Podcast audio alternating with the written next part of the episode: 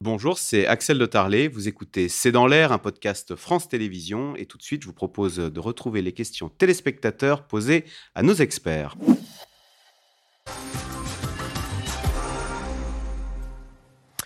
Euh, David Revaudalon, question téléspectateur. Un titre de séjour, c'est provisoire. Qu'adviendra-t-il de ces travailleurs?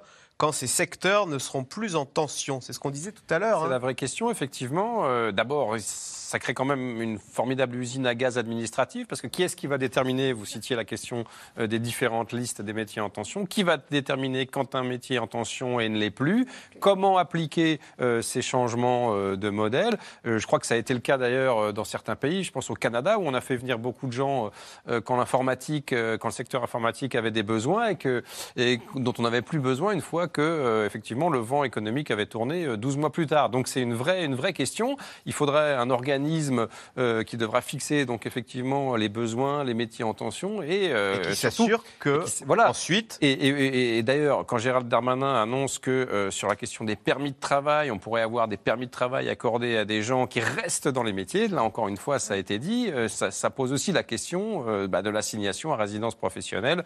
Euh, vous le disiez tout à l'heure, qui va décider euh, euh, de la possibilité pour un travailleur étranger de changer de métier, de changer de secteur, de changer de profession.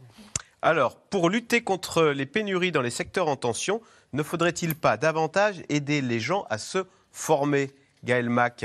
Euh, on le répète, la, la contradiction de tout à l'heure, on, on est obligé de faire venir des saisonniers de Tunisie euh, pour euh, récupérer nos pour euh, cultiver dans les champs, alors qu'en France, il y a 5 millions de Français inscrits Oui, à alors Pôle soyons emploi. clairs, on n'a pas besoin d'une grande formation hein, pour euh, cueillir des pommes. hein. Donc, euh, en fait, il faut quand même voir que la majorité, bien sûr, on a besoin d'ingénieurs du numérique. euh, ça, c'est l'immigration choisie, les talents, ce dont, ce, ce dont on parle. Mais je veux dire, aujourd'hui, quand on regarde les principaux métiers en tension, ce sont pas Non, des, ce sont pas des métiers qui demandent des, des qualifications élevées. Le bâtiment, euh, aide-soignante, euh, euh, c'est- les, aides à la personne, même un certain nombre de métiers de l'hôtellerie-restauration.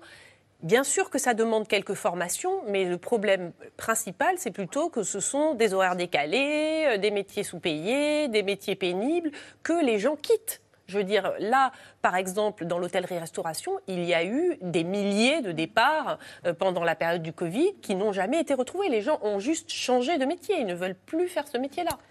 Euh, David Revaudalon, question de Sébastien dans le Calvados. Fait-on semblant de découvrir que le RN, directement issu du euh, FN de Jean-Marie Le Pen, est un parti radicalement xénophobe? Est-ce qu'il n'a pas toutefois changé quand même euh, avec euh, Marine Le Pen aux commandes Alors, bien sûr, le parti, euh, le parti a changé, le Rassemblement nation- national a changé par rapport au Front national, d'abord et avant tout par la volonté de sa présidente, enfin son ex-présidente, puisqu'elle ne l'est plus, Ouais. c'est Jordan Bardella aujourd'hui qui est président par intérim, et de cette stratégie de respectabilisation, de notabilisation. Mais il reste bien évidemment un parti d'extrême droite, un parti populiste, même si, justement, un, un des principaux combats a été sémantique pour Marine Le Pen, qui est d'expliquer que son parti n'était plus d'extrême droite et que désormais les journalistes qui qualifieraient de parti d'extrême droite seraient attaqués en justice, qu'elle a bien vite abandonné, évidemment. Mais oui, euh, d'ailleurs, et pour, pour faire le lien entre les deux sujets, euh, sans remonter aux années 30 où les métèques venaient manger le pain des Français, ce qu'expliquaient les ligues euh, anti-républicaines de l'époque, je me souviens du- d'un des slogans dans les années 85-86 du Front National, c'était un million d'émigrés, c'est un million de chômeurs en plus.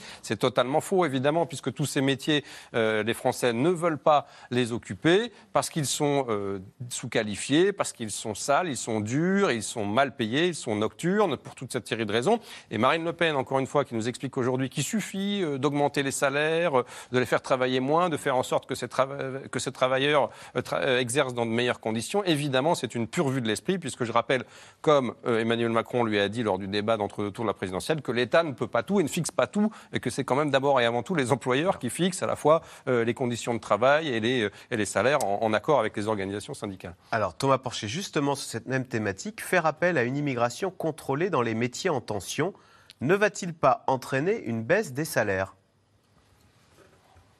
C'est alors c'est oui. En fait, quand même, il y a eu quand même un certain nombre d'études qui ont montré que à l'époque, par exemple, de, de, de, de, Cuba, quand il y a eu cette euh, grande vague de, migration vers les États-Unis, les salaires n'ont pas fortement, fortement baissé.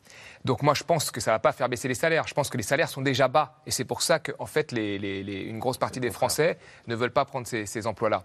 Mais je ne pense pas que ça va faire une pression à la baisse. Et puis chez nous, euh, disons-le quand même, ces, ces métiers sont déjà autour du SMIC ou légèrement au-dessus du SMIC.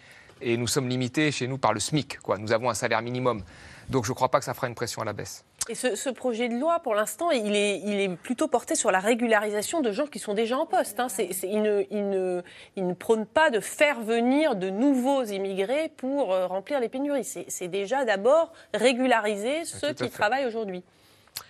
Euh, pourquoi Marine? Alors attendez, autre question. Les députés RN ont-ils condamné les propos de leurs collègues? Alors, beaucoup de questions politiques. Non, pas du tout. On l'a dit au début de l'émission. Au contraire, ils ont fait bloc. On a bien vu que. Il y avait Marine Le Pen qui était présente hier à l'Assemblée nationale. Marine Le Pen n'était pas présente, mais effectivement, euh, il y a eu. C'est pour ça d'ailleurs qu'il s'est. Ah ben, alors, je le disais tout à l'heure, Marine Le Pen, c'est une des raisons euh, pour lesquelles la stratégie de la cravate jusqu'ici avait fonctionné, c'est qu'elle se tenait ses troupes d'une main de fer et qu'il y avait une petite phalange, cinq ou six, une demi-douzaine de députés qui étaient autorisés à parler parce qu'ils en avaient l'expérience et qui maniait suffisamment la langue de bois pour éviter les dérapages qu'on avait connus depuis euh, plusieurs décennies dans les rangs du parti euh, d'extrême droite et que là, elle n'était plus là, j'imagine que c'est peut-être euh, lié. En tout cas, ils n'ont aucun à condamner et bien au contraire, et on en parlait au début de l'émission, tous se sont rangés comme un seul homme derrière leur, leur député de Gironde qui a évidemment fait l'objet, explique-t-il, d'une cabale, d'une coalition de, de, tous les partis du système contre lui.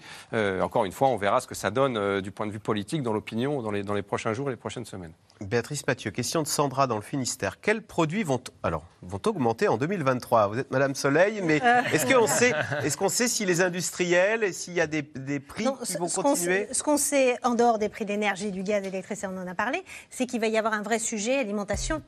Euh, et ça, l'INSEE l'avait déjà euh, annoncé lors de leur dernière prévision. C'est-à-dire que là, l'augmentation de l'inflation au cours des prochains mois va être plus tirée par un dérapage des prix de l'alimentation ah. que par des prix euh, de, l'énergie. Donc euh, le sujet alimentaire va être très très important, va être très important pour euh, les prochains mois.